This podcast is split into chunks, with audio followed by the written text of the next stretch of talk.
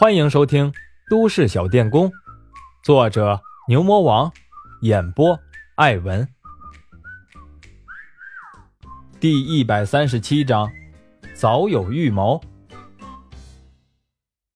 马峰一会儿的时间接了两个电话，可以说都不是什么好消息。一个电话是莫叶打来的，莫叶说，那种图腾上的东西倒是弄清楚了，可在该国。这个东西根本就是没有卖的，那是在当地的一种叫博洛迷树的树枝，当地很多的巫师在制作木质符咒的时候喜欢涂上这种东西，一般人根本就不用。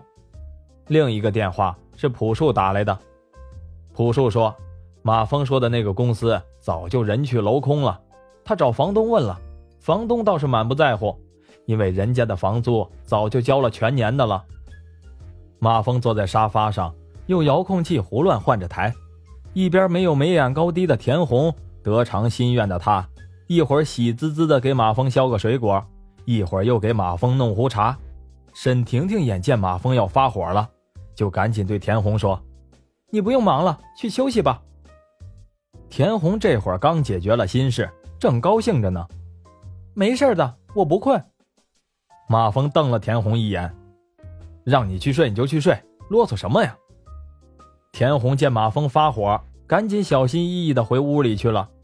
田红一边走，还一边自作多情的琢磨：马峰好好的，怎么会无缘无故的发火呢？是不是我一说走，马峰不乐意了呢？沈婷婷见马峰不开心，就劝他说：“算了，反正钱他们都给了，我们也没有吃亏。再说我们还有后手嘛。”只要我们不提供他们机油添加剂，他们也用不了多久的。马峰气呼呼地说：“怎么不吃亏？他们可是用供应给国内市场的价格拿的货，我怎么想也觉得就是咽不下这口气。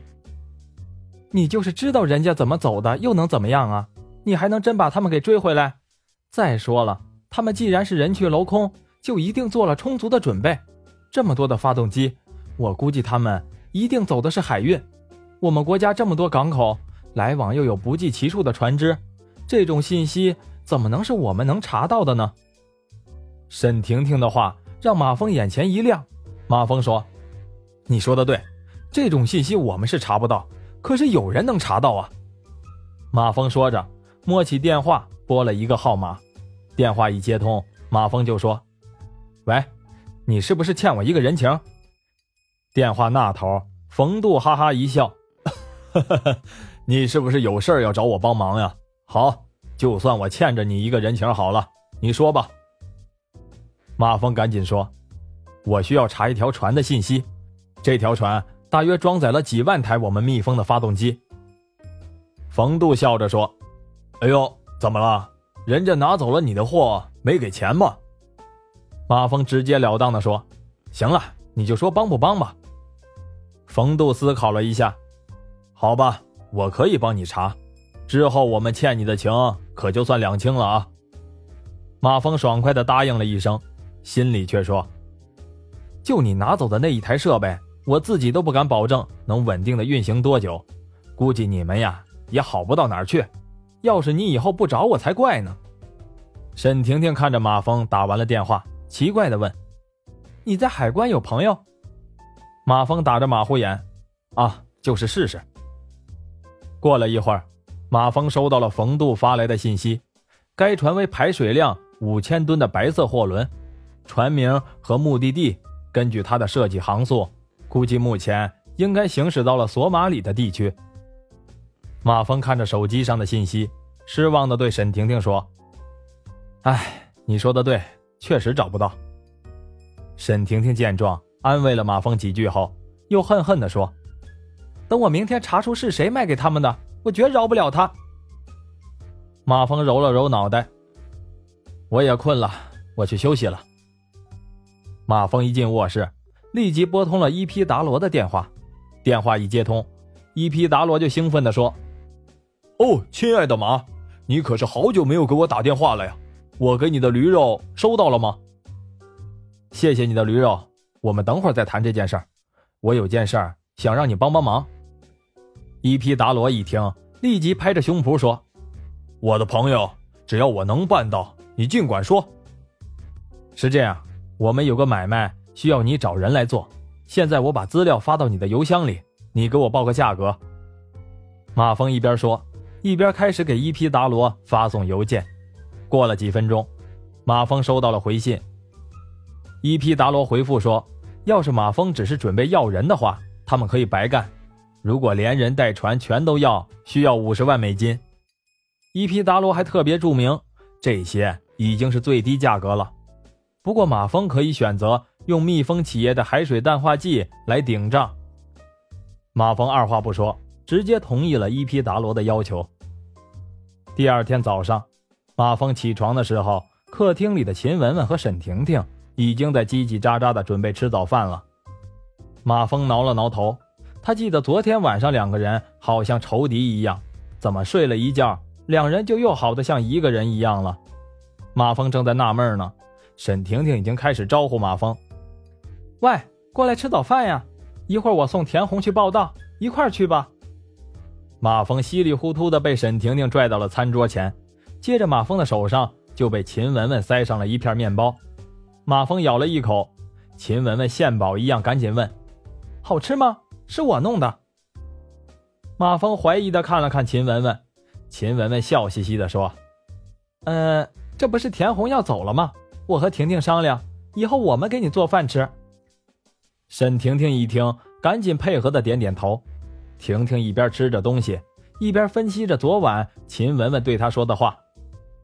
婷婷，咱俩就别掐了。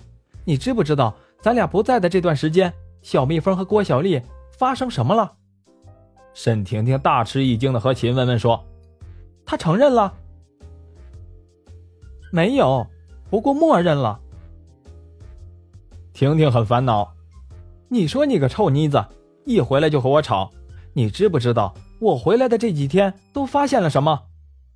秦雯雯一见沈婷婷的脸色，就知道不是什么好事儿，她担心的摇了摇头。婷婷接着说：“我们不是要准备收购自行车厂吗？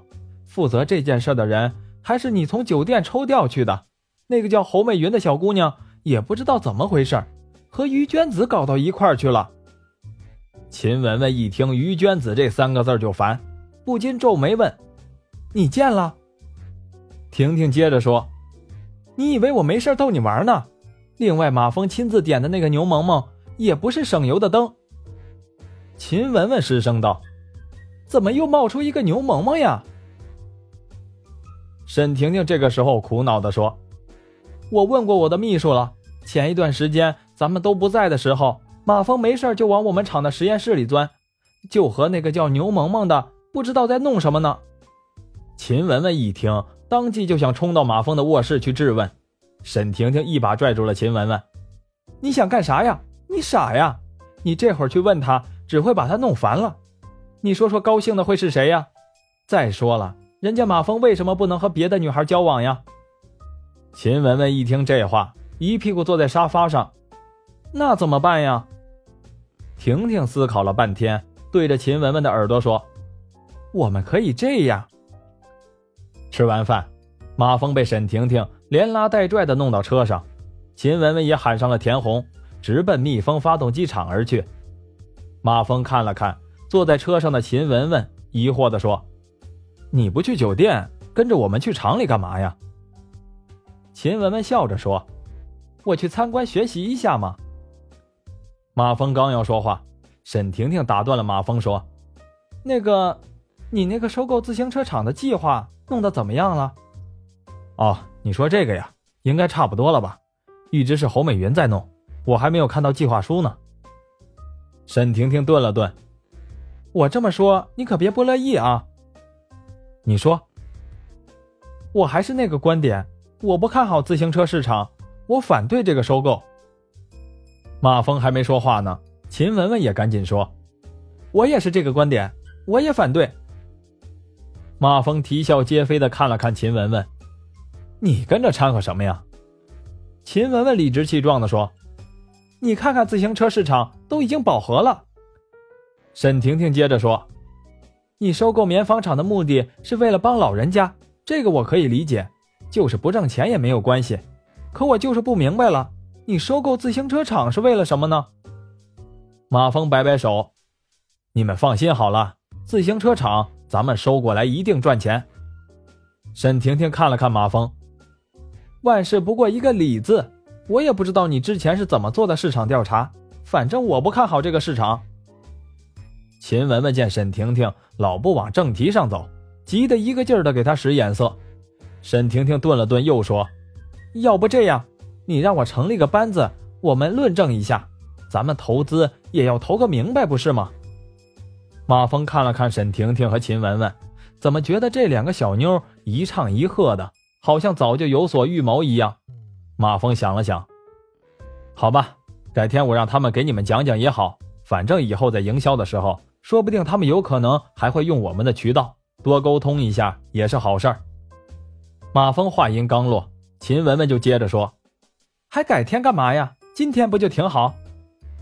马峰看了他一眼，沈婷婷也接着说：“我觉得文文说的有道理。”马峰见状，只好无奈的给侯美云打电话，让他和牛萌萌上午到蜜蜂发动机厂来一下。